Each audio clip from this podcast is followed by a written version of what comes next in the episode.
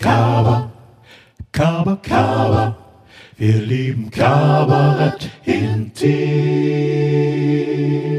Hallo und herzlich willkommen, meine sehr verehrten Damen und Herren, zu einer neuen Folge von Kabarett Intim, dem Gesprächspodcast des Kabaretttheaters Distel in Berlin, wie immer mit Rüdiger Rudolph. Ja, das bin ich. Und fantastischen Gästen aus dem Dunstkreis der Distel. Kabarettistinnen, AutorInnen und Burger-Restaurants mit ihren Lüftungsschächten direkt vor den Fenstern unseres kleinen Theaters. Ja, das ist Unsinn. Auch der äh, Burger Grill hier direkt unter unserer Bühne ist natürlich im Moment eigentlich geschlossen, aber ähm, jetzt habe ich gerade auf dem Weg hierher gesehen, man bietet natürlich Essen an to go. Was natürlich sehr vernünftig ist.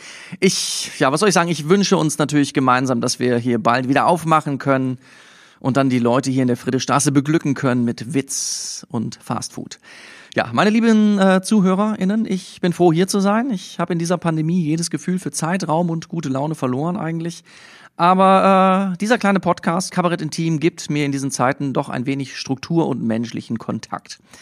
Eigentlich hatte ich hier immer mit meinen Gästen einen sehr schönen Wechsel. Ähnlich wie in der Fußball-Bundesliga aus, aus Heim- und Auswärtsspielen. Auf zwei Gäste hier aus der Distel aus Berlin folgten dann am nächsten Spieltag immer zwei Gäste aus einer anderen Stadt. Letztes Mal in Folge 4 haben wir Onkel Fisch vom, ich sag mal, ersten FC Köln zu Gast. Ähm, heute wäre jetzt wieder ein Heimspiel dran, aber, oh Schreck und Graus, wir bleiben auswärts. Und wir bleiben sogar in Köln. Und es sind nicht zwei Gäste, sondern einer ganz allein. Das, meine sehr verehrten Damen und Herren, kann nur bedeuten, dass diese Woche Champions League ist. Ich freue mich auf einen ganz besonderen Gast, jemanden, der es gewöhnt ist, allein zur Höchstform aufzulaufen. Er ist Autor, er lebt in Köln und er ist jetzt zu Gast bei Kabarett Intim. Ich freue mich auf Thomas Lienlüke. Bis gleich. Kabarett intim. Und in der Hoffnung, dass ich jetzt an meinem Mikrofon und auf meinem Kopfhörer den lieben Thomas Lienlüke habe, begrüße ich ihn jetzt mit den Worten Tagmeister, alles im Lot? Yep. Ja, äh, wa- was soll man auch anderes antworten auf, auf so eine blöde Frage? Lieber Thomas, ich freue mich, äh, dass, dass, dass äh, du heute mit mir hier podcastest. Du wirst dich wahrscheinlich fragen, warum ich dich hier gerade so salopp begrüße. Ich, ähm, ich habe in unserer in unserem Briefwechsel wollte ich gerade sagen, in unserem Facebook Messenger Verlauf ein bisschen in Vorbereitung dieses Podcastes ähm, geblättert und habe gesehen, dass du mir mal geschrieben hast, das war eine unserer ersten Nachrichten überhaupt, am 3. August 2017, unser gemeinsames Stück Zweizimmer Küche Start hatte wenige Wochen vorher Premiere und da hast du mich äh, begrüßt mit den Worten Tagmeister alles im Lot und ich war wahrscheinlich mindestens so äh, verdutzt, wie du das jetzt bist. Ja, ich, Dass du ähm, sowas, dass du sowas aufbewahrst. dass ich so, ja du, das, das, das macht ja, Fa- aber das ist, das ist das digitale Zeitalter, ne? das ist das digitale Zeitalter. Das macht Facebook, glaube ich, fürchte ich auch, ohne uns zu fragen. Die machen das einfach. Ähm, ich nehme trotzdem an, dass unser Briefwechsel irgendwann bei Manesse erscheinen wird. Deshalb lese ich auch noch Ja. den restlichen Inhalt vor dieser drei Zeilen, die jetzt kommen. Ich habe daraufhin geantworten, geantwortet, ich dachte schon, du würdest nie fragen, woraufhin du dann betont hast, dass du ähm, äh, nicht gefragt hast, weil du schreibst, ich bin ein scheues Wesen, gefangen in einem schüchternen Körper. Super. Und ich würde vorschlagen, wenn's wenn's bei Manesse rauskommt, dann müssen wir es aber auch von drei nicht-binären Menschen gleichzeitig übersetzen lassen. Und dann wird's, glaube ich, richtig Literatur. ich, also ich finde, schon in diesen drei Zahlen ist, ist so viel drin. Also man blättert ja manchmal in Bücherei, in, in Buchhandlungen, in Büchern. Wenn ich diese drei Zeilen schon gelesen hätte, ich, ich würde es kaufen wahrscheinlich. Ich würd's klauen. Ja, du würdest, siehst du, siehst du, das ist, so bist du. Ich kann, ich, ich kann sowas nicht unterstützen. Ja, verstehe. Ich, ähm, genau, das, das war jetzt ein bisschen die saloppe Begrüßung. Deshalb frage ich jetzt noch einmal ganz, äh, ganz, ganz ehrlich, lieber Thomas, wie geht's dir? Mir geht's prima. Was Ich machst hocke du? schön zu Hause. Ich Ah. freue mich auf unser Gespräch und ich habe tatsächlich frei. Das, erste Mal seit einer halben Ewigkeit, dass ich fast einen Monat nichts tue. Das, das überrascht, das haut mich jetzt wirklich um. Das überrascht mich. Ich Mich auch. ja, wenn ich an dich denke, ich habe eigentlich, ich sehe dich immer nur schreibend vor meinem inneren Auge.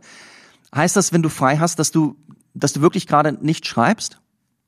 Nein, ich schreibe natürlich immer, weil ich bin, also Schreiben gehört zu meinem Leben genauso wie Essen, Schlafen und Trinken und ähm, ich kann mir nicht vorstellen, ein nicht, also zu leben, ohne mich in irgendeiner Form auszudrücken, sei es mit Schreiben oder sei es mit Musik machen. Aber ich habe keine Auftragsarbeiten zurzeit. Das heißt, ich habe niemanden, der völlig hysterisch anruft und sagt, du wolltest doch einen neuen Text schicken und es ist jetzt 9.03 Uhr und der ist immer noch nicht da und wir weinen alle und äh, wir wissen überhaupt nicht, du bist auch sonst so zuverlässig und inzwischen ist es 9.04 Uhr und ich sage, kommt gleich und dann fange ich an, den Text zu schreiben. Ähm, die Situation habe ich momentan nicht. Verstehe. Aber ich, also genau, ich habe neulich gelernt, ich mache auch, ich bilde mich auch gerade vor, es gibt fort, es gibt aktives und passives Schreiben. Das das wäre sozusagen das aktive Schreiben, wenn man sich hinsetzt und schreibt und muss eine Deadline einhalten. Aber das passive Schreiben, habe ich gelernt, ist das, was man macht, wenn man plötzlich out of the blue eine Idee hat und die ähm, niederschreibt. Wenn ich das richtig durchgehört habe, dieses Ideenkriegen, das passiert dir wahrscheinlich auch im Moment, oder? Das passiert mir immer. Also es gibt eine einzige Regel, die stimmt und die auch wirklich immer und überall stimmt und ich glaube tatsächlich auch für jeden Autor stimmt und die lautet, je besser die Idee ist, umso weiter ist ein Stift weg. Das heißt, äh, die kommen meistens beim Duschen oder beim Schwimmen weit draußen auf dem Meer oder beim Spazierengehen und man hat tatsächlich den Stift zu Hause gelassen. Das ist ganz faszinierend. Wahrscheinlich, weil man komplett entspannt ist und äh, das Gehirn für sich arbeitet. Ja. Das Gehirn jobbt ja einfach weiter. Ich mache das zum Beispiel auch gerne, dass ich mir vom Schlafengehen irgendeine Konstellation überlege oder irgendeine dramaturgische Problemstellung noch einmal durchgehe und dann wache ich am anderen Morgen auf und sie ist gelöst. Ach. Also du beauftragst ja. quasi abends dein Gehirn, ist wie so ein Computer, der irgendwas, eine Videodatei rendern muss. Du beauftragst dein Gehirn nachts, diese Aufgabe für dich zu erledigen. Ich weiß nicht, ob es so technisch ist. Ich glaube, es ist tatsächlich auch so, dass, dass man Gerade wenn es dramaturgische Problemstellungen sind, also wie funktioniert eine Figur und wie funktionieren zwei Figuren zusammen, dass man dann natürlich, wenn man wach ist und lange an sowas rumtüftelt, dass man irgendwann in so einen Stau reinkommt. Das heißt, ähm, sich selber im Weg steht. Ja.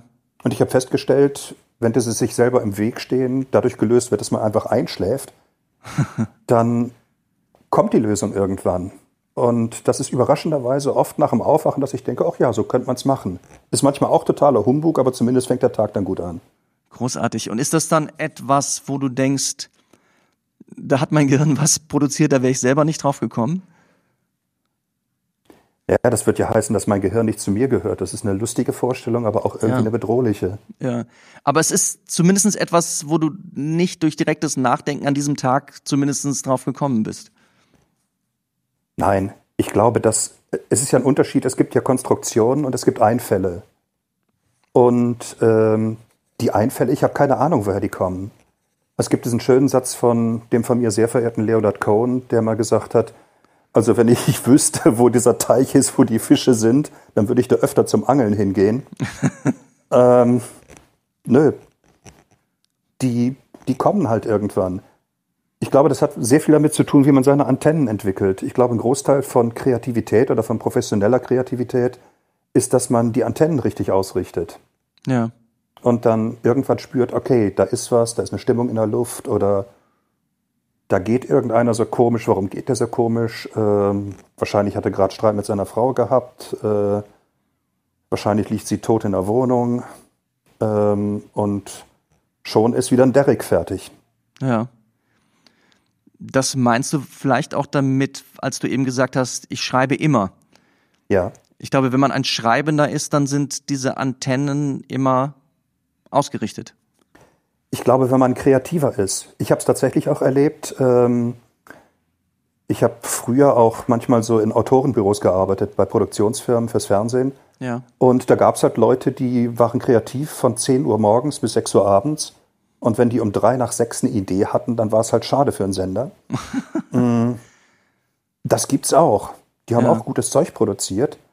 Aber ich glaube, alles, was beseelt ist und alles, was, ähm, na, sagen wir, was, was eben diese 20 oder 30 Prozent mehr hat als der Durchschnitt, das entsteht, glaube ich, nur, wenn man, wenn man beseelt und besessen ist von dem Zeug. Ja, Du beseelt ist irgendwie ein gutes Stichwort. Pass mal auf, ich wir haben, du hast ja geschrieben damals, wir haben uns ja kennengelernt durch das Stück, was wir hier an der Distel gemacht haben, mein erstes Stück auf der großen Bühne, zwei Zimmer, Küche, Start. Mhm. Wo ich den lieben Kevin gespielt habe, eine Rolle, die mir dank dir sehr, also ans Herz gewachsen ist. Kevin oh, lebt, ja, Kevin lebt mit seiner Mutter in einer, ich fasse es mal kurz zusammen, du kannst es aber auch mir gerne, musst mir wahrscheinlich auch gleich äh, zur Seite springen, mit seiner Mutter hier in einer, seit vielen Jahren einer Wohnung in Berlin Mitte und es besteht einfach die Gefahr, dass man hier raus gentrifiziert wird. Und mhm. Der, der Kevin ist mir sehr ans Herz gewachsen. Das ganze Stück ist mir auch sehr ans Herz gewachsen, ganz einfach, weil er, weil das Stück irgendwie beseelt war weil das richtige Figuren waren. Und das ist etwas, als ich das Stück zum ersten Mal gelesen habe und ich dachte, ich mache jetzt Kabarett, etwas, wodurch ich das Stück fast unterschätzt habe. Also ich habe es zum ersten Mal gelesen, dachte, aha, so ist das.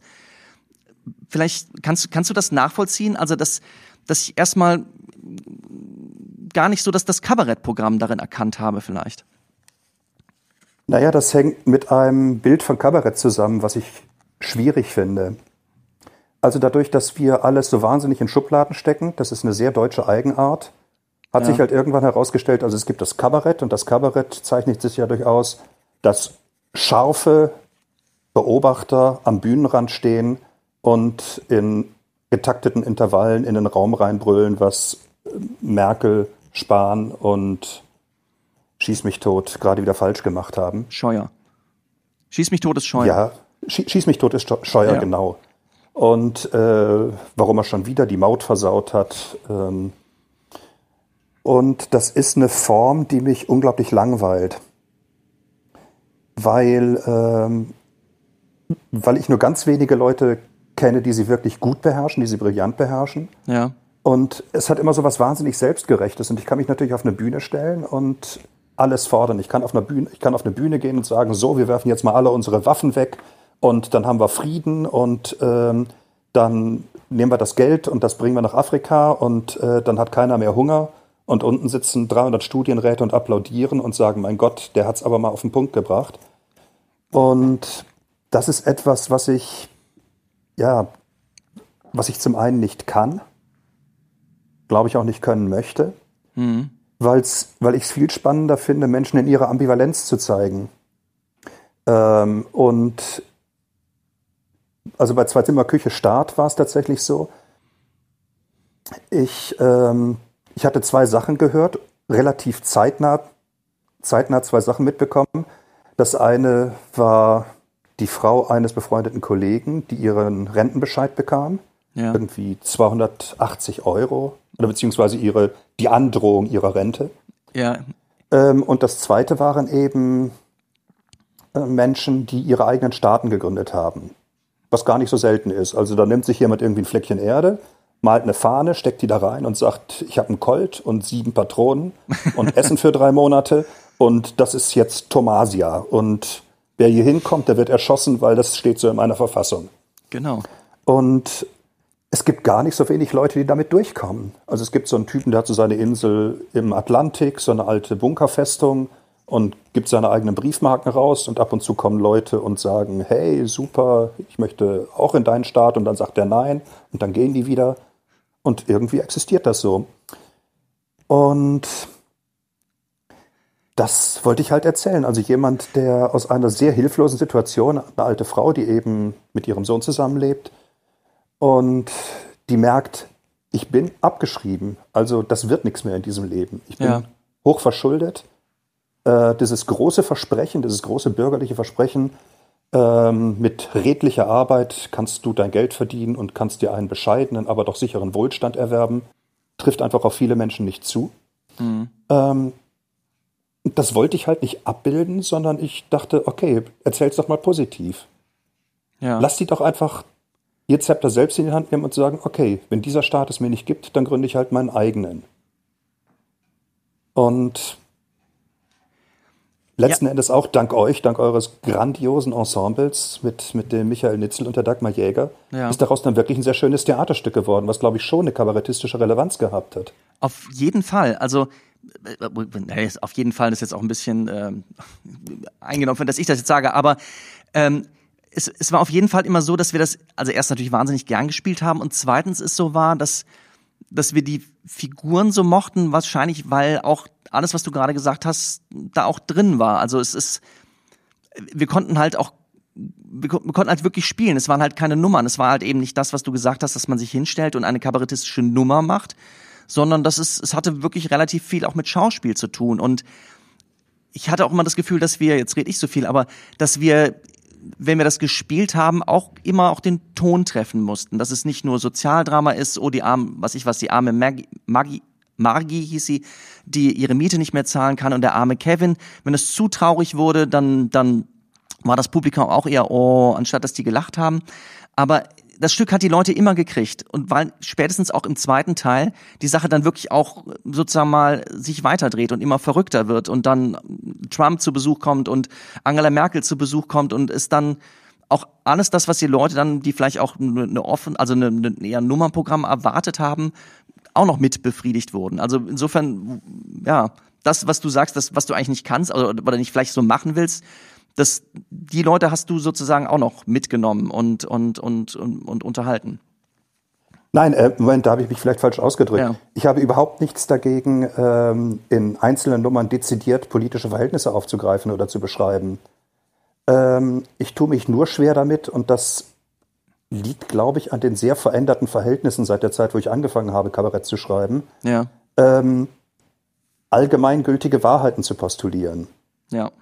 Das es gab eine Zeit im Kabarett, in der das etwas einfacher war, weil die Fronten klarer waren, ähm, weil es eine sehr klare Aufteilung in links und rechts gab, weil es ähm, noch deutlich spürbare, ja, Moränen von Faschismus, die sich so in die bürgerlichen Parteien reingefräst hatten, noch gab. Und eben eine, eine sehr klar positionierte Linke, die auch zersplittert war, aber die sich doch in ziemlich vielen Idealen ziemlich einig war. Und aus so einer Tradition Kabarett zu schreiben, ist etwas anderes, als das im Jahr 2020 oder 2021 zu tun, wo eigentlich dieses klassische Feindbild-Kabarett nur noch sehr begrenzt funktioniert. Ja. Weil die Positionen sich immer mehr ausdifferenzieren und zum Beispiel links oder rechts zu definieren, was links und was rechts ist. Das war früher im Kabarett relativ einfach. Ich tue mich heute damit sehr schwer. Du, ich, das geht mir genauso, ja. Und ich denke immer, ich müsste das können, wenn ich auf der Bühne stehe und und und und äh, Kabarett mache. Aber ich finde es, nein, muss ich nicht. Ne? Ich finde es auch Nö. sehr schwer auseinanderzuhalten. Und ja, und das spiegelt sich auch im Kabarett wieder. Ja, finde ich schon. Also mir geht es zum Beispiel auch so, dass ich ähm, nein, anders angefangen. Es gibt politische Situationen oder politische Zusammenhänge, über die ich ziemlich profund reden kann. Also das, das fängt an bei Menschenrechten, das fängt an bei jeder Art von Humanität, das fängt an bei moralischen Verpflichtungen ähm, aus früheren geschichtlichen Konstellationen heraus. Also davon habe ich Ahnung. Ja. Ähm, ich habe zum Beispiel überhaupt keine Ahnung von Klima. Ich habe keine Ahnung von Elektromotoren oder von Dieselmotoren. Ähm, ich habe auch keine Ahnung von Corona. Das heißt, selbst wenn ich jetzt eine Podiumsdiskussion führen würde mit, also nehmen wir einen der, der Corona-Leugner-Fraktion, Dr. Suharit Bhakti, ähm, dessen Auffassung ich sehr strange finde, aber ich hätte in einer sachlichen Diskussion mit ihm überhaupt keine Chance, weil er ist Mediziner und ich bin es nicht. Genau. Der, der haut vier Fachbegriffe in den Raum und ich bin erledigt. Und da kann ich einfach noch emotional sagen, ja, aber ich finde, Sie haben nicht recht. Und dann sagt er, naja, dann begründen Sie das mal. Und ich finde, dass man sich zum Teil informieren kann, aber zum Teil auch mit dieser Unwissenheit leben muss. Und ich käme mir einfach sehr unseriös vor, wenn ich diese Unwissenheit nicht ein bisschen auch in meine Texte packen würde. Also auch Ausdrücke, dass ich nicht selber nicht weiß, was jetzt das Richtige ist. Ja. Ähm, oder es gibt ja von Hegel, glaube ich, ist das diese wunderschöne Definition von Drama, dass äh, das Drama nicht nur entsteht, wenn das Richtige auf das Falsche trifft, sondern noch vielmehr, wenn das Richtige auf das Richtige trifft. Hm. Ähm, und ich finde, dass es eine Aufgabe von Kabarett sein kann, äh, dieses, ja, dieses Zweifeln und dieses Fragenstellen auch in den Raum zu tun. Ja. Das, ja, das, das erscheint mir äh, als sehr sinnvoll. Siehst du das schon irgendwo oder tut's, also du schreibst ja gerade ein neues Stück, wo äh, hier für die Distel, ähm, wo ich auch hoffentlich dann mitspielen werde, wenn es dann ja, auf jeden im Sommer, Fall. auf jeden Fall, wenn es dann im Sommer äh, hoffentlich Premiere haben wird oder zum September hin. Ähm, ich glaube, es gibt bis jetzt nur einen Arbeitstitel. Ich glaube, es, es heißt, es wird irgendwas sein mit dem Su Deutschland sucht den Supermieter, kann das sein? Ja, das, das ist so. Das ist so. Ähm, was, worauf kann, kann ich mich denn da freuen? Worauf können sich die Zuschauer freuen? Welche, welches richtig wird denn da vielleicht auf welches richtig treffen? Ähm, oh, das ist, das ist sehr schwierig, weil ich gerade in der Entwicklungsphase bin. Okay. Und es tatsächlich so ist, dass ähm, das ist das, was ich in der Kneipe mache. Ich schreibe eine Seite, dann gehe ich nach Hause und denke, ja wunderbar, das ist der Stein der Weisen, das ist also, das ist der Faust des 21. Jahrhunderts. Und dann fange ich an, das mit Inhalt zu füllen. Also jetzt nicht mit Inhalt äh, im Sinne von, von theoretischer Ausformulierung, sondern wirklich mit Dialog ja. oder mit Szene. Und dann stelle ich fest, ein Großteil von dem, was ich mir theoretisch ausgedacht habe, ist vermutlich Unfug oder es ist nicht sexy oder es greift nicht oder ich brauche einen anderen Dreh. Und es ist eine Schwäche von mir, dass meine Treatments oft zum Schluss relativ wenig mit dem Stück zu tun haben, was dabei rauskommt. Also auch zwei Zimmerküche Start war, sah in der Theorie völlig anders aus. Aber es ist auf jeden Fall so, dass ähm, der eine Held dieses Stückes, Klammer auf du, Klammer zu, in einer Wohnung wohnt, die Vater ihm gekauft hat also diese ganz klassische Situation, es geht ja momentan ein großer Riss durch die Gesellschaft, Erben und Nicht-Erben. Ja. Also diese Menschen, wo Vater einfach sagt, so Junge, du bist jetzt 18, du studierst in Berlin, wir haben dir da mal was Kleines gekauft, nichts Dolles, Altbau, 130 Quadratmeter, Prenzlauer Berg, reden wir nicht drüber, woher das Geld kommt, ist halt da. Und ähm, wenn wir beide da mal tot sind, dann haben wir noch eine halbe Million von unserem anderen Häuschen in Südschwaben. Und diese Leute treffen halt auf andere Menschen, die das nicht haben. Und das ist so eine ganz, ganz komische Art von Privilegiertheit. Also Menschen, denen das selbst auch ein bisschen peinlich ist, so privilegiert zu sein. Ja, Gott, also ich habe, ja sicher, ich habe die Wohnung, ist ja auch irgendwie eine Kapitalanlage und mein Vater hat es mir fast aufgedrängt. Ja. Ähm, und dieser Mensch beschließt nun, weil er sich auch ein bisschen einsam fühlt in seiner Bude, äh, unterzuvermieten. Und die Grundidee ist es halt, durch diese verschiedenen Untermieter oder die Menschen, die sich dann dort einfinden, um zur Miete zu kommen, und letzten Endes wird es auch eine Frau, äh, so eine Kaleidoskop der Berliner Gesellschaft 2021 gerade so um den, um den Zeitpunkt des Regierungswechsels abzubilden. Es gibt so, so eine Menge Archetypen, die ich sehr spannend finde.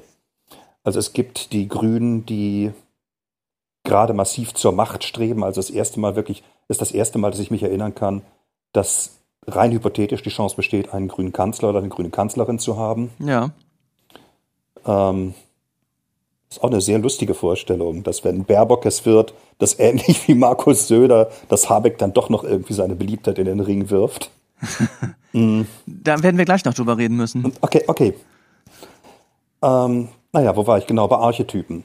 Es gibt halt diese verschiedenen Archetypen und möglichst viele sollen sich in dieser Bude dann treffen. Sehr gut. Sehr gut. Und dann wird es sozusagen äh, das berühmte äh, WG-Casting geben. Genau. Wobei du natürlich auch mehrere Rollen spielen wirst. Ah. Es gibt ja den schönen Kniff, dass ähm, der eine geht raus zum Telefonieren, geht hinter der Bühne zurück, kommt als jemand ganz anders wieder. Oh Gott. Und derjenige, der eigentlich zum Casting geladen war, tut so, als wäre er der Wohnungsbesitzer und so weiter und so weiter. Das ist ja, also, ihr seid viel in Bewegung. Sehr gut. Ja, jetzt, jetzt denke ich schon wieder wie ein echter Distel-Schauspieler. Ich, wenn ich das höre, weiß ich, ich muss mich sehr schnell ähm, auf der Hinterbühne umziehen äh, schnelle Kostüm. Ich habe irgendwann meine Kinder damit mal sehr beeindruckt, als ich äh, ihnen gesagt habe, eine meiner Hauptqualitäten oder eine meiner Kernkompetenz in meinem Beruf, ich kann mich, ich kann mich wirklich sehr, sehr schnell umziehen. Also auch das wird offensichtlich in dem Stück gefordert werden. Absolut. Ich bin da extrem anspruchsvoll, weil ich tatsächlich mal ein komplettes Stück für einen Quick Change Artisten äh, übersetzt habe. Oh. Und da war es tatsächlich so, die hatten mir, Arturo Brachetti heißt der, ist glaube ich tatsächlich der der virtuoseste Quick Change Mensch der Welt. Ähm, und da habe ich ein Tape von denen bekommen. Das war noch eine Zeit, als man noch Tapes verschickt hat. Mhm. Und habe gesagt, also um zu beurteilen, ob ich das machen kann oder nicht, brauche ich ein ungeschnittenes Tape. Und die sagten, das ist ungeschnitten. und ich habe das nicht glauben wollen und habe mir die Soloshow von diesen Menschen angeschaut. Das war. Also ich weiß, wie es gemacht hat. Also ich kenne viele Tricks, weil ich bei der Show halt dabei war. Aber da habe ich gedacht, das, also eigentlich kann es das nicht geben. Also sich so schnell und so virtuos zu verwandeln. Verstehe. Wir in der Distel sind ja schon stolz, wenn wir Schnürsenkel durch Gummibänder ersetzen und äh, das ein oder andere Hemd gar kein Hemd ist, sondern eigentlich nur ein Kragen und ein Lätzchen oder ein Klettverschluss hier und da. Aber du meinst, das war ein Next Level, ja? Ja, dafür war er überhaupt kein Kabarettist. Ganz wenig Politik. Hm. Das, das wäre jetzt meine nächste Frage gewesen. Gab's, also das, das war inhaltlich, ging es noch um was oder ging es nur ums schnelle Umziehen?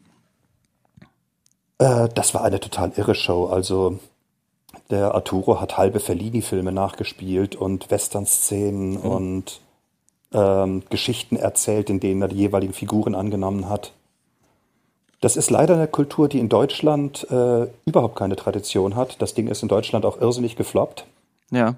Also in Frankreich lief es ensuite anderthalb Jahre in einem sehr großen Theater und in Köln war es drei Wochen halb voll. Mm. Ja, es Schade. hat, hat halt sehr viel mit, mit, es hat sehr viel mit Zirkustradition zu tun, die in Deutschland ja auch so ein bisschen, bisschen untergegangen ist. Ja. Naja. Das ist in Italien, in der Schweiz äh, ganz, ganz anders. Ja.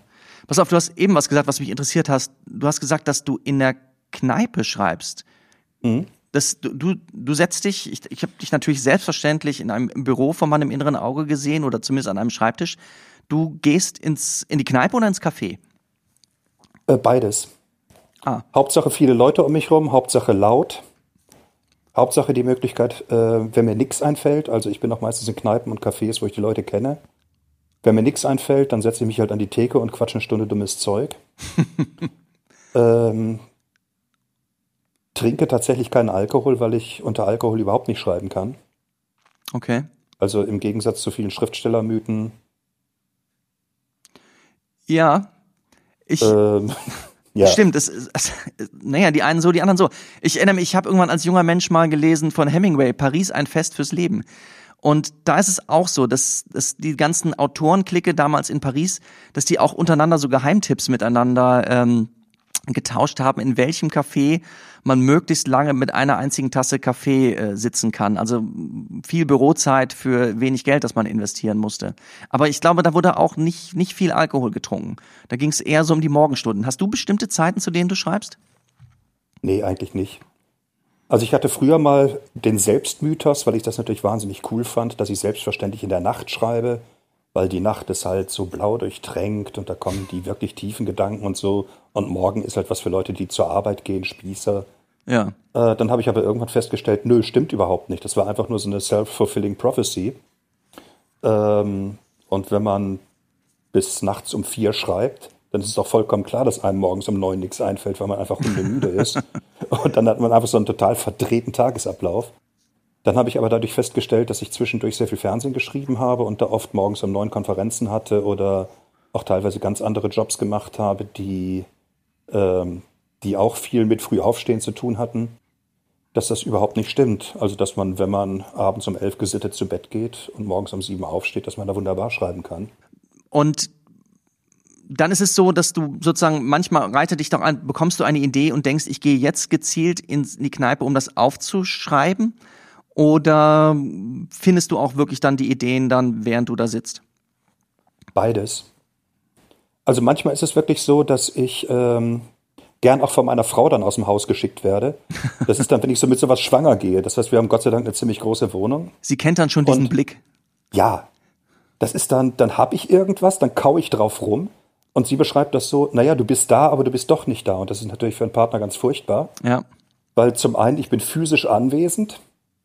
Ähm, wenn sie mir irgendwas erzählt, sitzt da auch meine körperliche Hülle und starrt irgendwie in ihre Richtung, also so nach den wirklich nach den Minimalgesetzen der Höflichkeit.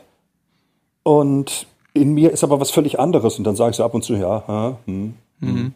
ja, nee, genau, ja. Und sie können mir auch erzählen, dass sie mich gerade umbringen will oder ja, gerade tun. Super, hm, genau. Zyankali, nee, super, nee, finde ich auch. Ja. Toll. Ja. Und dann sagt, komm hier, nimm deinen Stift, nimm deine Jacke, geh rüber ins Bärenrater und geh mir nicht auf den Sack. Und das ist sehr, sehr liebevoll. Das, ich ich finde, das klingt, das klingt nach einer guten Ehe, sage ich jetzt mal so. Absolut. Darf man das eigentlich, wenn man im, im Humorbereich arbeitet, sagen, dass man eine gute Ehe führt? Ja. Das darf man. Ne? Ich habe das auch als Stand-up-Comedian schon auf der Bühne gesagt. Das, ich weiß, das widerspricht allem, was man als Comedian auf der Comedy-Schule gelernt hat, aber, aber es, es ist halt so. Comedy, übrigens, warst du eigentlich schon immer klar oder ist das ein Thema für dich?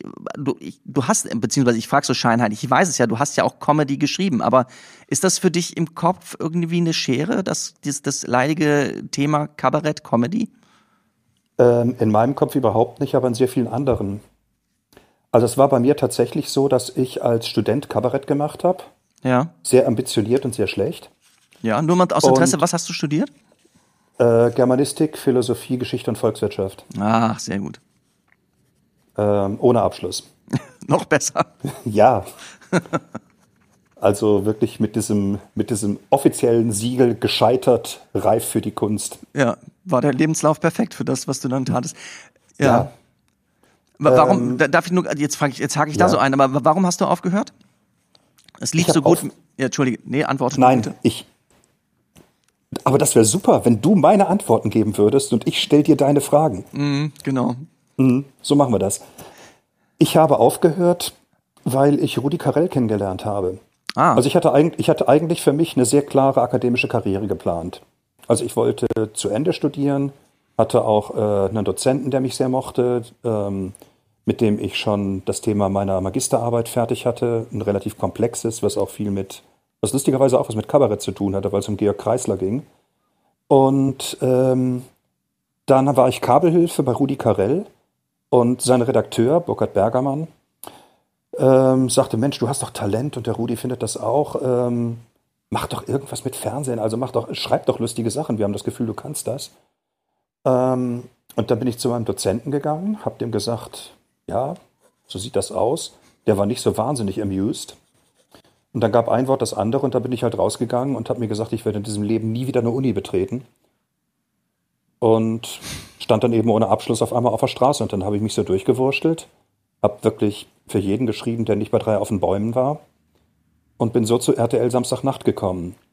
Und da war es tatsächlich so, dass ich durch, durch diese Sendung, die in den 90ern ja sehr populär war, zum einen sehr schnell die Möglichkeit hatte, gut davon zu leben, zu schreiben. Ja. Aber zum anderen wirklich fürs Kabarett absolut tot war. Weil der Graben halt so irrsinnig stark war. Weil man dich in die Schublade Comedy eingeordnet hatte. Ja, ja, okay. das waren wirklich zwei absolute Feindeslager. Weil wir waren für die wirklich der, der Verrat an der, an der reinen Lehre. ähm, und ich habe das halt nie verstanden. Also meine großen Helden, allen voran Hans-Dieter Hüsch. Hans-Dieter Hüsch ist eins meiner größten kabarettistischen Idole, hat aber eben auch Väter der Klamotte synchronisiert oder beziehungsweise nachbesprochen. Und das hat er so fantastisch gemacht. Ne? Ja, großartig. Du, Olli. Ja. Ne? Ja. Und äh, Dieter Hildebrand hat die absoluten Klamotten gespielt. Mhm. Und auch gut gespielt. Und die hatten so einen Spaß am Komödiantischen. Aber wie gesagt, da waren nur so die Verfechter der reinen Lehre und dann bin ich irgendwann beim Komödien vorstellig geworden, auch über Vermittlung eines Freundes. Da habe mal so angedeutet, dass ich gerne Kabarett schreiben würde. Und die haben mich wirklich angeguckt, beziehungsweise der Leiter hatte mich angeguckt.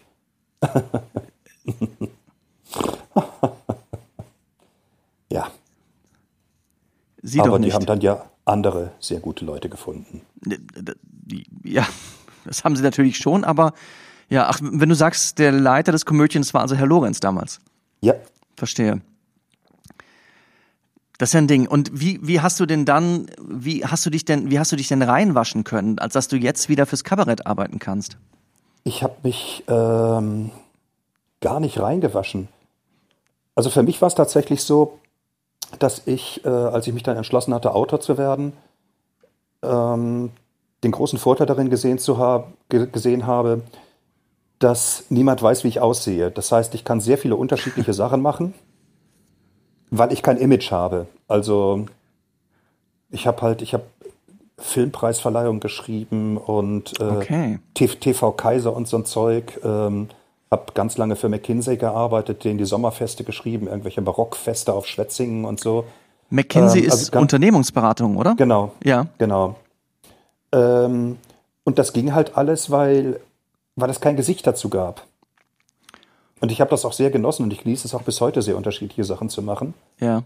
Ähm, und dann war es so, dass. Und du wusstest, wie man sich sehr schnell umzieht. ja, Du bist also immer in verschiedenen Kostümen. Nein, das hast du nicht gemacht. Aber du hast das alles trotzdem, nein, aber du hast das alles als Thomas Lienlüke gemacht. Oder arbeitest du klar. auch unter Pseudonym? Nein. nein, nein, Okay. nein, überhaupt nicht. Ähm, die ganz schlechten Sachen, die habe ich immer unter Bernd Stelter veröffentlicht, aber Sehr gut. Nein. Ähm, wie, wie bin ich denn wieder zum Kabarett gekommen? Ich hatte eine Sendung, die ich 15 Jahre lang geschrieben habe, die sehr erfolgreich war im WDR, Stratmanns. Das war so ein Ah. Kneipentheater. Ja. Ähm, und da waren viele Kabarettisten zu Gast, unter anderem auch Richard Rogler. Und Richard Rogler hat mich dann an den Scheibenwischer vermittelt, weil die jemanden suchten, der komödiantische Dialoge schrieb. Oder Trialoge oder Quadrologe, wie auch immer. Und da bin ich dann auf Bruno Jonas getroffen Ja. ähm, und auf Matthias Richling. Die mochten die Art und Weise, wie ich schreibe. Waren auch überhaupt nicht dogmatisch, waren beide große Comedy-Fans. Ähm, und dann habe ich eben, als der Scheibenwischer zu Ende war, habe ich mit Matthias Richling zwei Jahre lang den Satiregipfel gemacht. Dann gab es ja diesen großen Krieg, dass die den Namen Scheibenwischer nicht mehr führen durften, weil das zu viel Comedy war. Oder zu, in der Ansage zu viel Comedy war. Da gab es also einen Riesenstreit zwischen Dieter Hildebrand und Matthias Richling.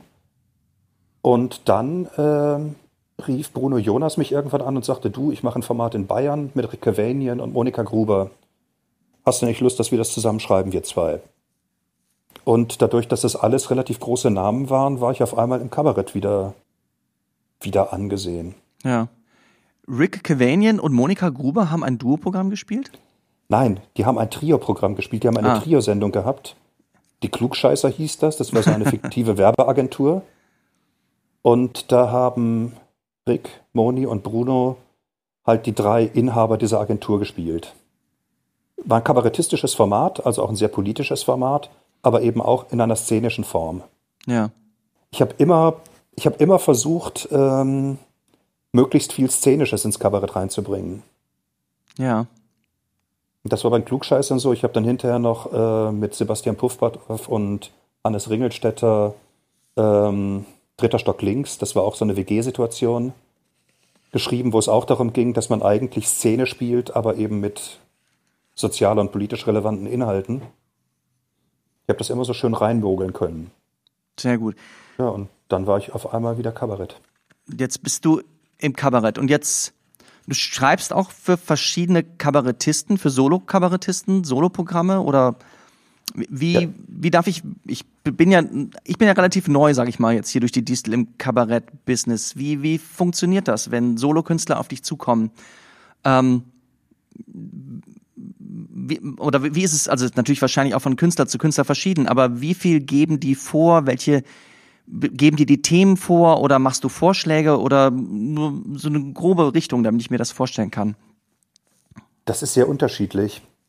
Ähm, ich habe es einmal gemacht, das war für Ingolf Lück. Ähm, für den habe ich äh, zwei Soloabende geschrieben, einen mit einem Freund zusammen, Paulus Wennerbusch, und einen alleine. Da haben wir im Prinzip alles vorgegeben. Also da war Ingolf wirklich Schauspieler und hat das, hat das halt gespielt Ja, oder interpretiert. Ähm, bei anderen Leuten, mit Monika Gruber, schreibe ich seit zehn Jahren sehr viel zusammen. Das ist einfach so, dass wir sehr schnell Freunde geworden sind. Also das ist, ähm, das, also wir arbeiten auch zusammen, aber in erster Linie ist es, ist es eine andere Art von Freundschaft plus.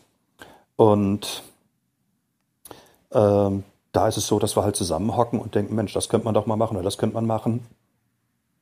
Und dann machen wir das halt. Bei Michi Altinger ist es ähnlich, also einer der beiden Schlachthofmoderatoren, wo ich Ja. Headwriter bin. das ist eigentlich auch so, wir quatschen und irgendwann bleibt was hängen und dann schreiben wir es halt. Dann schreibt ihr das halt. Das heißt, ihr schreibt unter Umständen gemeinsam auch an einer Nummer. Ähm, ja, also ich schreibe immer mit Leuten, bis auf ganz ja. wenige Ausnahmen. Hast du dich auch schon mal gemeinsam mit jemandem in deine Kneipe gesetzt? Nein. Okay, das ist dein heiliger Ort. Doch, nein, stimmt.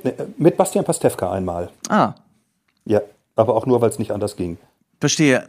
Und wie ist denn eigentlich im Moment gerade in Deutschland so die Kabarettszene? Hat sich da jetzt was verändert? Glaubst du, dass das auch nach wie vor passieren könnte, dass das zwischen Comedy und Kabarett so wahnsinnig getrennt wird? Und das wäre sozusagen der eine Teil der Frage. Der andere Teil der Frage ist, dass man dass ich im Moment das Gefühl habe, dass jetzt auch während der Corona-Zeit und so viele heiße Themen gibt und dass sich das ganze, die ganze Kabarettszene gerade in zwei Lager zu spalten scheint.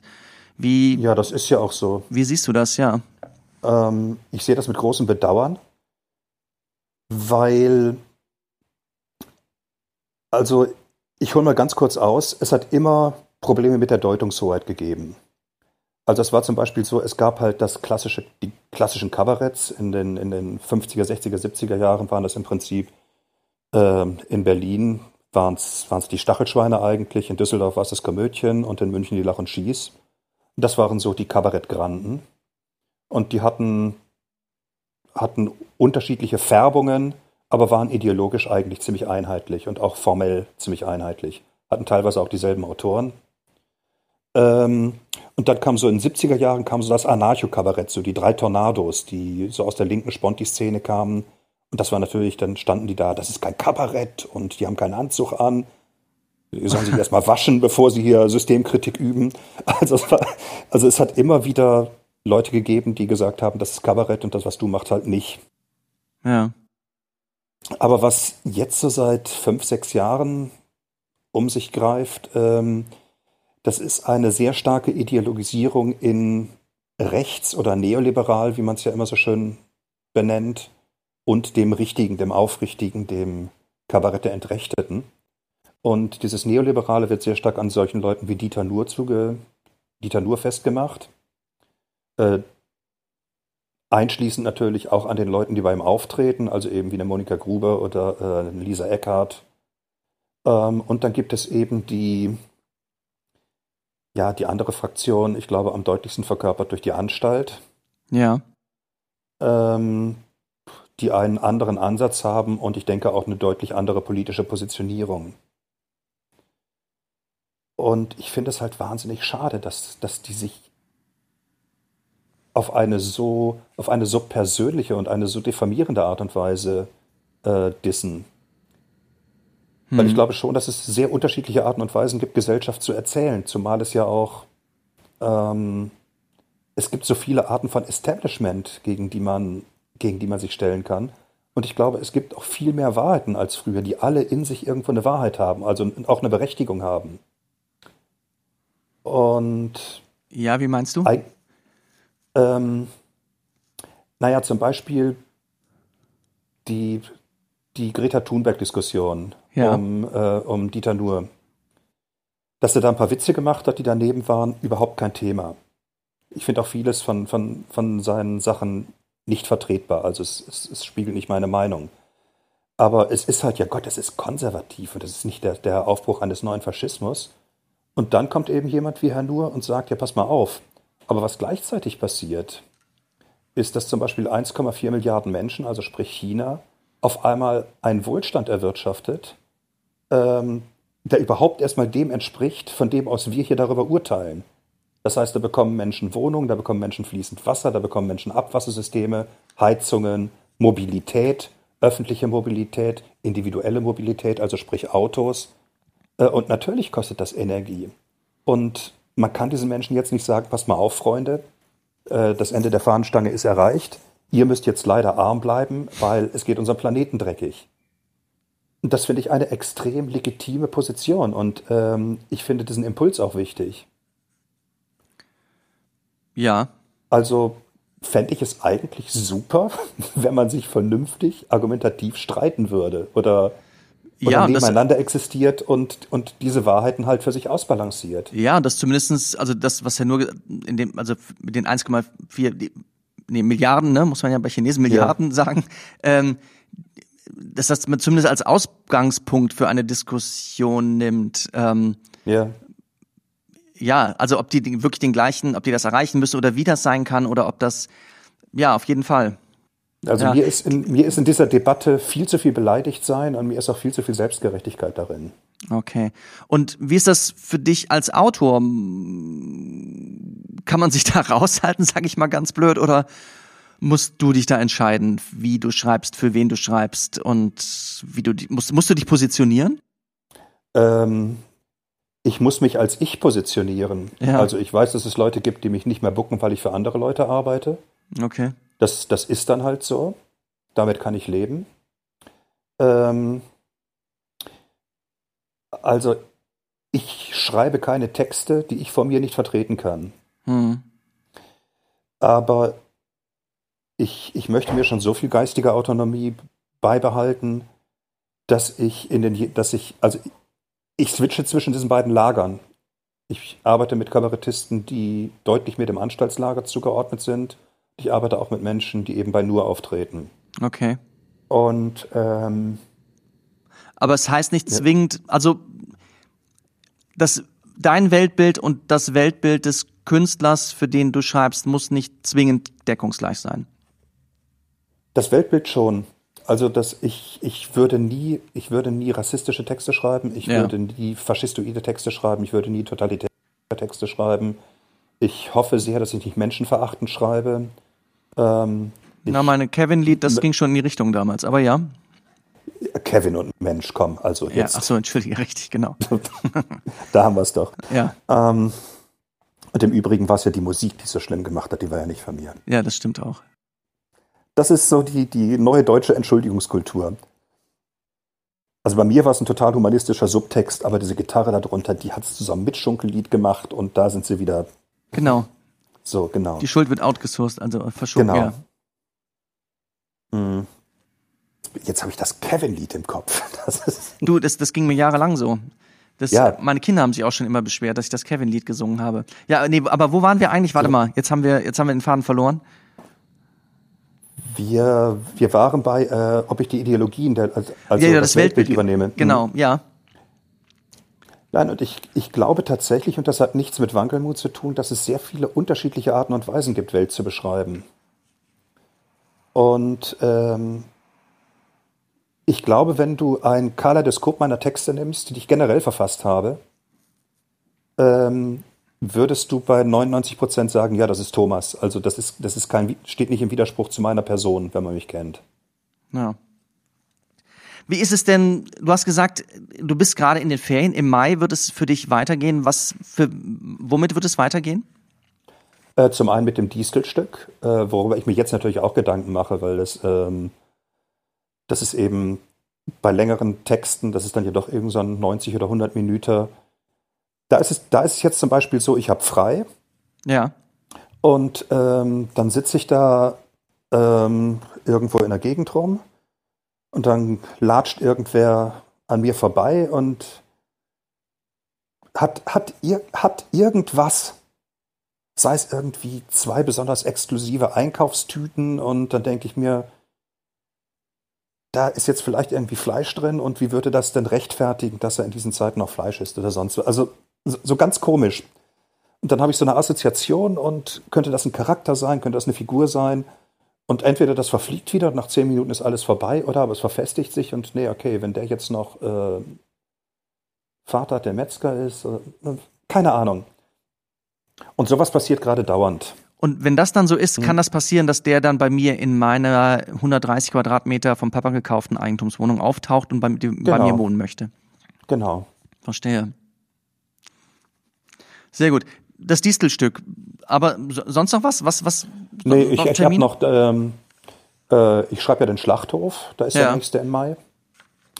Ähm, ich gucke mit Monika Gruber, ob wir Ende des Jahres ein Soloprogramm irgendwie vielleicht mal in, ins Auge fassen können. Und schreibe auch noch einen kleinen Film mit ihr. Ja. Ähm, Das ist es tatsächlich für die nächste Zeit. Das, ähm, das ist auch nicht, äh, das ist auch, das ist ein Soloprogramm und ein 100-Minuten-Stück, du. Da, da, damit hat man auch, glaube ich, äh, damit hat man zu tun. Ähm, ja, tatsächlich. Das ist also diese ganzen kleinteiligen Sache. Hey, ich habe gerade für Max Mutzke äh, bei LOL oder so eine Nummer geschrieben und dann noch das. Diese kleinen Bits, die klingen immer so aufregender. Ja. Aber so große Stücke ist halt, ja Gott, dann, ja. das schreibe ich dann halt. Und da bin ich dann auch erstmal weg vom Fenster. Das äh, mit Sicherheit. Ähm, das Einzige, was, mir, was ich noch vorhin nachgedacht hatte, zu den, was wir gesagt haben, dass, dass sich so die Lager so aus, die, also auseinandergehen bei den Kabarettisten. Glaubst du, es gibt Pointen, die so gut sind, dass sie beide Lager wieder zusammenfügen können? Oh. Ähm, ich glaube, es ist keine Frage von Pointen, es ist eine Frage von Sichtweisen. Ja. Und deswegen glaube ich, dass es schwierig wird mit den Lagern. Ich habe da meine sehr eigene, wahrscheinlich auch etwas küchenpsychologische Theorie. Ich glaube tatsächlich, dass wir in einer extrem säkularisierten Welt leben. Und ich bin selber Atheist, also insofern spricht da der Richtige. Ähm, ich glaube aber tatsächlich, dass Gesellschaft religiöse Funktionen braucht. Also wir wären die erste Hochkultur, die ohne Religion auskommt. Und letzten Endes ist es auch, wenn man sich so zum Beispiel so eine atheistische Kultur wie die DDR anschaut, hat ja der Staat eine ganz klare religiöse Funktion. Oder wenn man sich jetzt zum Beispiel den Staatskapitalismus in China anschaut, äh, mit den Gedanken des großen Vorsitzenden, die doch sehr an die Mao-Bibel gemahnen, die jeder hat. Also das große heilige Buch, in dem die Wahrheit steht, ist offensichtlich etwas, was anthropologisch irgendeine Funktion hat. Also irgendeine übergeordnete Wahrheit zu besitzen. Und ich habe die leise Befürchtung, dass Weltanschauungen immer mehr diesen, also diese Funktion von Religion einnehmen. Das heißt also nicht verhandelbar sind. Ja, okay, da ist was Gutes dran, aber könnte man doch mal so und könnte man auch mal so sehen, sondern dass es eben ein Gut gibt, damit natürlich auch ein Teufel, weil Religion und Teufel funktioniert nicht. Ähm, und deswegen habe ich momentan relativ wenig Hoffnung, dass sich das dass sich das befriedet. Hm. Weil ich finde, dass der Ton immer aggressiver wird. Das natürlich, das hat natürlich auch was mit Medien zu tun, mit Medien wie Twitter und letzten Endes auch mit Facebook und Kommentierung dort. Ähm, dass die Bits, in denen man diskutiert, auch immer kleiner werden und damit vereinfachter. Und dass es im Endeffekt dann darauf hinausläuft, ja, aber dann bist du Rassist, ja, aber dann bist du Nazi, ja, aber dann bist du Gutmensch, ja, dann bist du linksversifft ähm, da bist du ein Träumer, ja, dann bist du halt ein utopieloser Realist. Und ich glaube, dass das in ganz, ganz vielen Punkten einfach nicht stimmt. Hm. Und ich denke manchmal, also einer der Gründe, weshalb ich überhaupt angefangen habe, Kabarett zu machen und mich für Kabarett zu interessieren, das war, dass meine Eltern mich, da war ich 13, glaube ich, zu einem Auftritt von Hans-Dieter Hüsch ähm, mitgeschleppt haben. Ich wollte da überhaupt nicht mit hin, aber nach zehn Minuten war ich völlig begeistert. Ich hatte damals ein Programm, ähm, das hieß das Lied vom runden Tisch. Und da beschrieb er so einen runden Tisch, an dem alle miteinander sitzen und es hatte als, als eine Art von Refrain halt immer, ja, okay, er mag Kommunist sein, aber er ist mein Freund. Ja, aber mag ein Nationalliberaler sein, aber er ist mein Freund. Er hatte damals die ausdrückliche Ausnahme mit Ausnahme der Faschisten, was ich auch nach wie vor richtig finde. Also eigentlich eine Selbstverständlichkeit. Aber eben diesen Traum, dass man gemeinsam an einem Tisch sitzen kann und die Welt ausdiskutieren kann. Was im Endeffekt ja auch die Grundlage für eine bunte Gesellschaft ist. Hm. Das ist, ich habe momentan so das Gefühl, es gab eine sehr schöne Situation. Ich war in München auf einer Demo, die hieß Ausgehetzt und es ging gegen Hetze. Also es ging gegen die CSU. Es war, es war die Zeit, als Alexander Dobrindt ähm, so ein bisschen, so ein bisschen Twitter-Bulimie hatte und in unschönen Abständen ziemlich unschöne Sachen rausgehaut hat. Und alles prima und wir sind alle Freunde, wir wollen eine schöne, bunte Welt und alle miteinander und mit Anfassen und Ringel rein und so. Und dann kam eine linken Politikerin und schrie und brüllte, dass man diese Seehofers und Söders aus der Stadt jagen müsste und aus dem Land jagen müsste.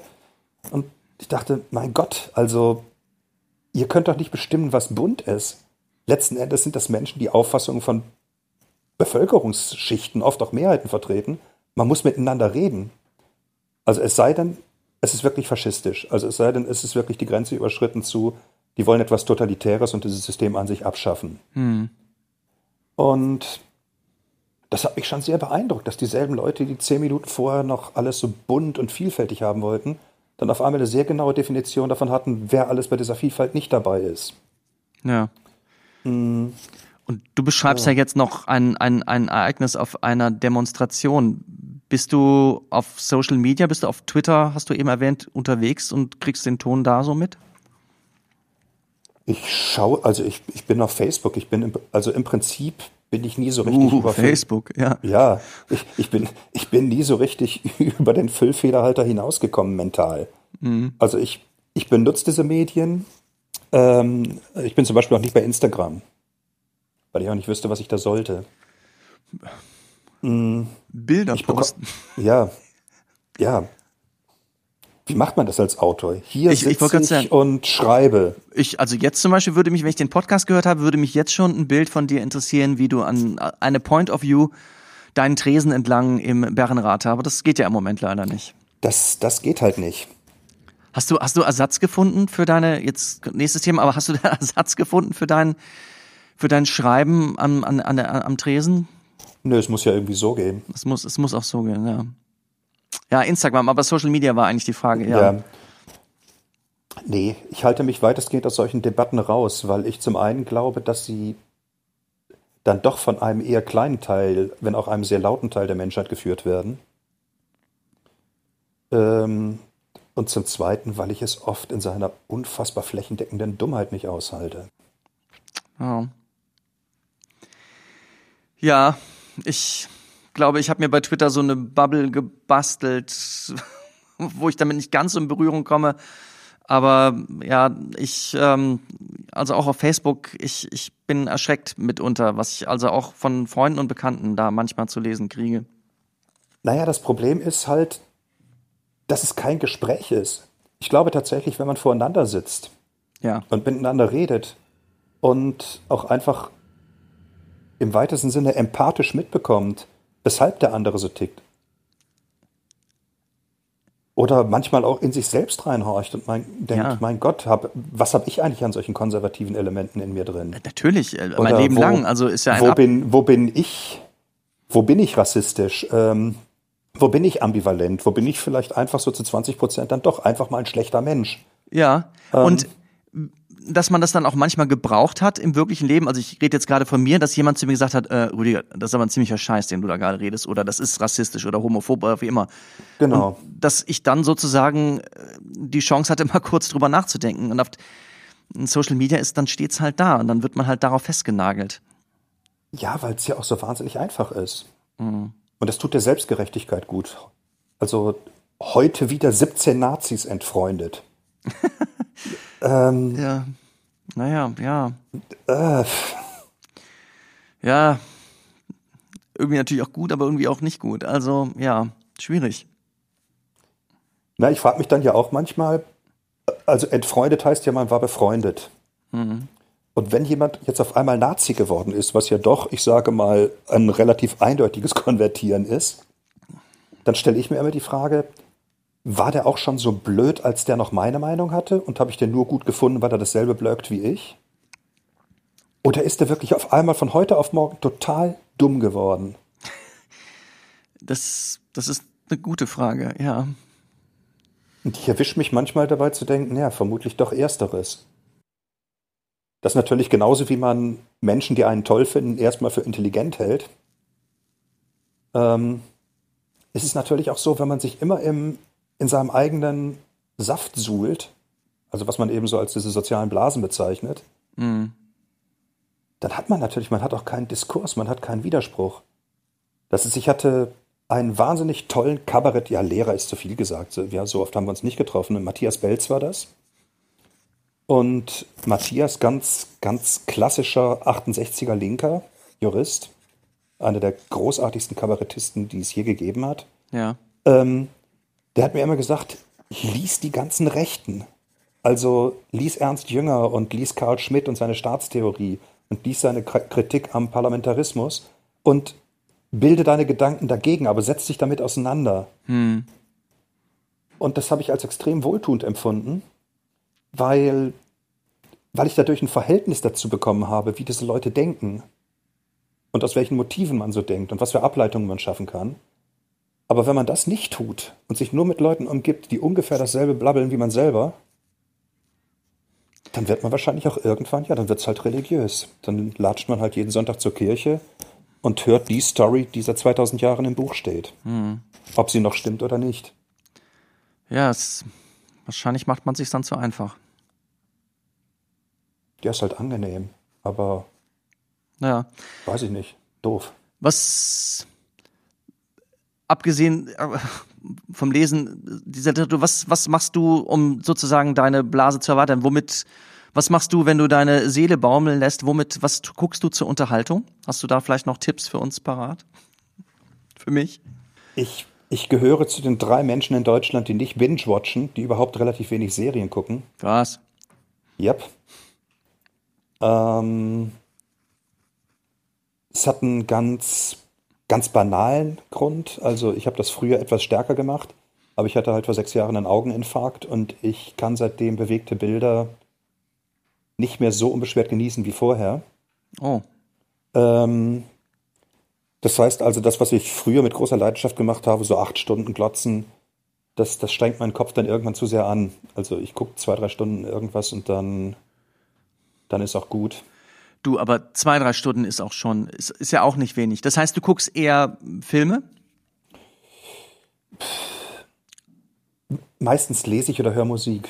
Also ich, ich gucke gar nicht so wahnsinnig viel. Okay. Momentan gucke ich, ich glaube, zum 200. Mal alle Columbos durch, weil es für mich immer noch der Inbegriff von, von ähm, empathischen Kriminalentertainment ist. Du, ich glaube, ich fürchte, ich kenne mehr Columbo-Parodien als Columbo selber. Ich wüsste nicht, ich glaube, ich müsste auch mal einen Columbo wahrscheinlich im Original gucken. Das kann man ja heutzutage wahrscheinlich auch in irgendeinem Streamingdienst. Ja. Ich, da habe ich, da habe ich richtig einen, einen Blind Spot, wie man sagt. Gibt es eine bestimmte Folge, irgendwas, was du mir empfehlen kannst? Nee, man sollte sie schon von Anfang an schauen, ähm, weil zum einen, es gab einen wahnsinnig großen Sprung, als sie irgendwann von 60 auf 90 Minuten gegangen sind oder von Ah. 65 auf 90. Ähm, und es gibt eine soziologische Entwicklung, weil die technisch total immer State of the Art sind. Und das heißt, die ersten, da schaffen sich dann Leute noch Alibis, indem sie an irgendwelchen Tonbändern äh, die Anrufe aufzeichnen, die natürlich alle zwölf Meter groß sind, also diese, diese Kästen, die sie in den 60ern oder Anfang der 70er hatten, ähm, irgendwelche Schnipsel rausschneiden und dieser Schnipsel wird dann abgespielt und ist ein Anruf von einem, der eigentlich schon tot ist. Und das ist dann tatsächlich amüsant zu sehen, wie sich so die technische Entwicklung äh, über die Columbos halt weiterentwickelt. Ähm, und dann ist es tatsächlich so, es gibt gar nicht, es gibt natürlich brillante Folgen, es gibt weniger brillante Folgen, aber es ist so ein, so ein schönes Meer aus Freundlichkeit. Es ist, es ist das, was ich an Georges Simenon so liebe. Ich bin ein totaler Georges Ah. Simenon-Fan. Ähm, also lange bevor er literarisch rehabilitiert wurde. Das war ja so, als ich 20 war, war das ja Drecksliteratur, so Krimi und äh, von Jean Gabin gespielt und so. Jetzt muss ich ganz blöd fragen. Simenon, der, der hat den Inspektor, wie heißt der? Ma- Magret? Maigret. Maigret, genau. Ja, ah ja, Maigret, gut. genau. Mhm. Ja, irgendwie ein Phänomen. Das war ein, ein Maniker, der hat irgendwie manchmal pro Woche einen Roman geschrieben, was man dem Zeug qualitativ nicht anmerkt. Ähm, und der hat eigentlich äh, zusammen mit Friedrich Glauser, das war sein Schweizer Pendant, der aber sehr viel unerfolgreicher war, so den, den bürgerlichen, empathischen Kommissar geschaffen.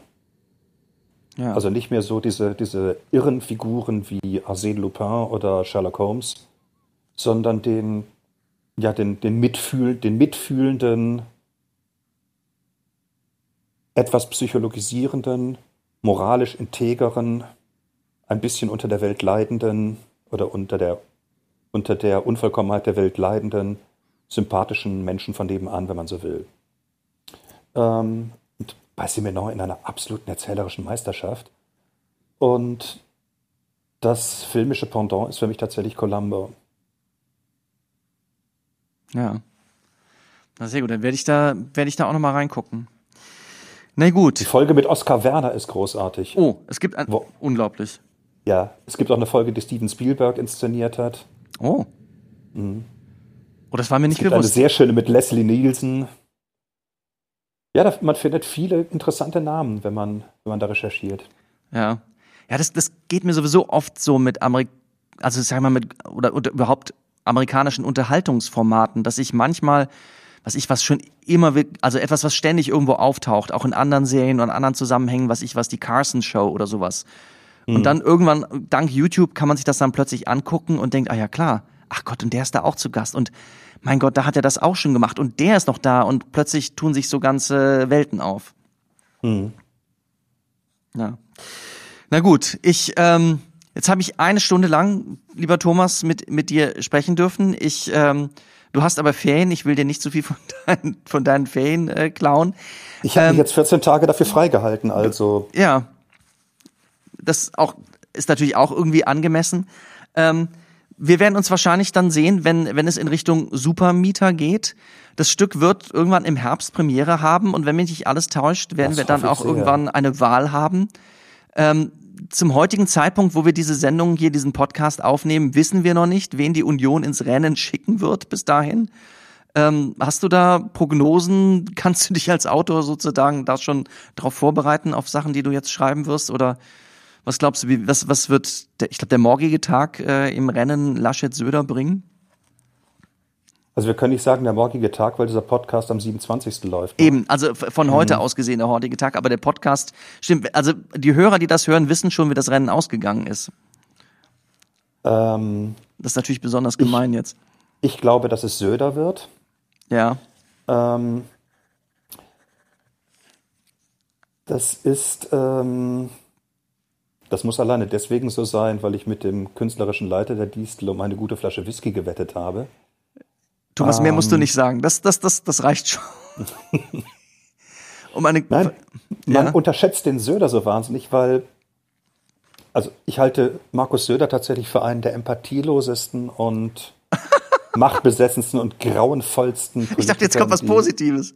die mir je unter, unter das Gesicht gekommen sind. Ähm, aber, und das Ja. muss man ihm zugutehalten, er ist einer der wenigen Politiker momentan, die Politik wirklich noch als Beruf begreifen, also als Handwerk, was man lernt und was man beherrscht, mit Okay. allen strategischen Tricks und Finden. Und diese lange vorbereitete Laschet-Nummer, wo jetzt wirklich alle sagen, oh, er hat ihn so in die Falle laufen lassen. Ja, was, was glaubst du denn? Also, der hat nichts anderes gemacht, als ein solides strategisches Backup in der Bevölkerung zu bauen. Der hat die Pandemie als das genutzt, was Helmut Schmidt damals bei der Flutkatastrophe in Hamburg genutzt hat, wenn auch Ja. mit weitaus besserem Grundmaterial von seiner Persönlichkeit aus. Ja. Nämlich zu sagen, okay, wenn es eng wird auf dem Schiff, dann stelle ich mich auf die Brücke und sag zweieinhalb Knoten voraus und ihr könnt mir vertrauen. Das ist also eigentlich, wenn es schief geht für Söder, würde ich ihm raten, Fernseharzt im ZDF zu werden. Also die, die, die Nummer hat er einfach drauf. Ja. Und ich finde es absolut irre, dass so eine Figur wie Laschet, der ja nicht doof ist, der ist, ähm, der hat nicht viele Begabungen, die ihn fürs Kanzlersein qualifizieren, glaube ich. Dass, dass der sich so einwickeln lässt. Ja. Dass Er lässt sich so ein, einlullen lässt. Also zwischen uns passt kein Blatt Papier, Markus Söder. Und in vertrauensvoller, freundschaftlicher Atmosphäre. Also einfach, Ist da, ja, ist das, ist er Rheinländer? Ist da, kommt das naturell da irgendwie? Ist, ist das, steht, steht ihm das da im Wege oder? Ich, ich glaube, der ist nicht verschlagen. ist, ist, also, hat man sowas schon gehört? Der ist doch Politiker. Nein, ich, ich glaube tatsächlich, dass Armin Laschet ein netter, freundlicher Mensch ohne, ohne wirklich asoziale Züge ist. Und deshalb Und wollen wir ihn nicht. Es, und es gibt bei Markus Söder gibt es zwei massive Lügen, also die größten, beiden größten Lügen von Markus Söders Leben sind ah, zum einen, ich bin Christ, zum zweiten, ich habe Freunde. Jetzt frage ich mich natürlich, ich weiß, du bist auch jetzt am, am du bist auch Autor für das, ich will es nicht falsch sagen, wie heißt das, am Nockerberg? Am Nockerberg. Für die, am Nockerberg. Hast du da eigentlich einen besonderen Kontakt zu bayerischen Politikern, sage ich jetzt mal? Ähm, ich kenne viele. Ja. Ja. Kommt da noch was? Das, das ist ja ein bisschen. Es ist ja immer blöd, wenn man den Feind kennenlernt. Ah, okay. Also haben haben die ja gesagt, blöd. als sie dich kennengelernt haben oder andersrum? Ich glaube beides. Mhm.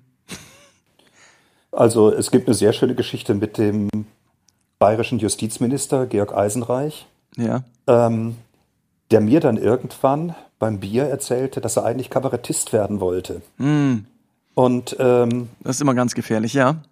ja, und ähm, in Bielefeld im Zweischlingen rausgeflogen ist beim Bielefelder Kabarettwettbewerb gegen, ich glaube, Klaus von Wagner. Da Ja. habe ich gesagt, das ist super, den Laden kenne ich, da haben wir uns früher immer unsere Drogen gekauft. Sehr schön. Ich Ah. habe da auch mal den letzten Preis in dem Wettbewerb gemacht, ja. Ah, Mhm. auch Bielefelder Kabarettpreis? Bielefeld, ja, im Zweischlingen, Bielefelder Kabarettpreis, ja. Genau. Ja, Ich lasse ich lass das jetzt mal so ein bisschen stehen. Ich lass das- Äh, ich habe da, ich- ich hab da nie mitgemacht, aber ich, ich, ich, gut. habe beim Hans-Dieter Hüsch-Wettbewerb, das Schwarze Schaf, habe ich äh, den vorletzten gemacht.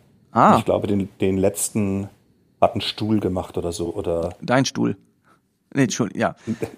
Der, auf dem du saßt, meine ich natürlich. der, ja, ja, an dem alle anderen sägten. Na gut. Ja, Wettbewerbs, Wettbewerbe sind so eine Sache. Na gut. Dann gehen wir jetzt also mal ganz schwer davon aus, dass, äh, wenn dieser Podcast gehört würden wird, dass äh, Herr, Herr Söder sich durchgesetzt hat und dass ähm, auch im Supermieter äh, wir wahrscheinlich eher mit Herrn Söder als mit Herrn Laschet zu tun bekommen werden. Na gut. Ach, sagen wir so, es ist, ähm, Söder ist natürlich sehr dankbar, weil er so, Söder ist ja eigentlich der Super Seehofer. ja. Also Seehofer war relativ behäbig, sehr wendig in seinen Haltungen, hatte aber, glaube ich, trotz allem ein, ein moralisches Grundkorsett. Das hat ihm nicht immer gepasst, hat manchmal sehr gewackelt, aber grundsätzlich hatte der irgendeine Art von Kompass in sich drin. Und das hat Söder halt überhaupt nicht. Also Söder ist wirklich Quick Change. Ich glaube, der kann sich noch schneller verändern als Arturo Brachetti. Und Laschet, ja, es ist halt die, es ist halt die Frage, was aus dieser wunderbaren, frischen Männerfreundschaft zwischen Söder und Laschet wird. Hm. Vielleicht ist Laschet auch sowieso jemand, mit dem man sich vielleicht, wenn man ihn dann treffen würde, also gut anfreunden kann. Ja, vielleicht ist- irgendwie macht das Sinn, was du gerade sagst. Hat nicht Friedrich Merz sogar auch über ihn gesagt, dass er das total unterstützen würde, also den, den, den, den Armin Laschet? Naja, Friedrich Merz hat einen Brandbrief geschrieben ähm, an die Partei. Aber ich sage mal, von, also was Experimente mit der Dehnbarkeit von Moral angeht, ist Friedrich Merz, glaube ich, Herrn Söder sehr viel näher als Herrn Laschet. Na, sehr gut. Dann lassen wir das doch als politisches Schlusswort mal so stehen. Ich hoffe, ähm, ich hoffe, wir haben nicht zu viel ausgelassen. Ich hoffe, du hattest auch ein bisschen Spaß hier in unserem Kabarett Intim Podcast. Absolut. Schön, das freut mich. Ich, wir sehen uns hoffentlich dann in nicht allzu ferner Zukunft in Berlin hier am, an der Distel. Und ähm, ich wünsche dir bis dahin noch äh, sehr schöne Ferien und dann ein schönes Schreiben im Bärenrater. Mein Lieber, hab, hab tausend Dank. Das ist der erste Podcast, den ich je in meinem Leben gemacht habe und das war eine sehr schöne Premiere. Also danke. Ja, sehr, sehr gerne. Ich, es war mir eine Ehre. Dann bis bald. Ja, bis dann. Tschüss. Tschüss. Kabarett. Und das, meine sehr verehrten Damen und Herren, war mein Gespräch mit dem wunderbaren Thomas Lienlüke. So, und ich möchte jetzt wenigstens hier in äh, meiner Abmoderation ein bisschen Ordnung bringen in mein Terminwirrwarr, was ich im Podcast fabriziert habe. Der Premierentermin für Deutschland sucht den Supermieter äh, steht äh, überraschend konkret fest. Es ist der 8. Oktober diesen Jahres. Und der 8. Oktober äh, ist doch nur wenige Tage nach dem ebenfalls bereits feststehenden und sich sicherlich nicht verschiebenden Termin 26.09. der Bundestagswahl. Also Sie sehen, wenn die Distel weitermacht, dann wird sie gleich dann wird sie gleich top aktuell weitermachen. Ähm, Weitermachen tun wir auch mit Kabarett Intim. Bereits in zwei Wochen äh, bin ich wieder am Start hier. Diesmal wieder, um meinem Bild zu bleiben, mit einem Heimspiel. Ich freue mich sehr auf meine beiden Kollegen aus dem Distel-Ensemble, Jana Kozewa und Stefan Martin Müller. Ich freue mich, wenn auch Sie wieder dabei sind. Ähm, wenn Sie mögen und die Möglichkeit haben, dann abonnieren Sie uns. Äh, bewerten Sie uns, raten Sie uns und äh, wenn Sie Lust haben, können Sie natürlich auch gerne einen Kommentar auf der Distel Homepage hinterlassen. Auch diese Möglichkeit gibt es. Ansonsten wünsche ich Ihnen wie immer, bleiben Sie gesund und ich freue mich, wenn wir uns bald wieder hören. Tschüss. Kaba, Kaba, Kaba. Wir lieben Kabarett in Team.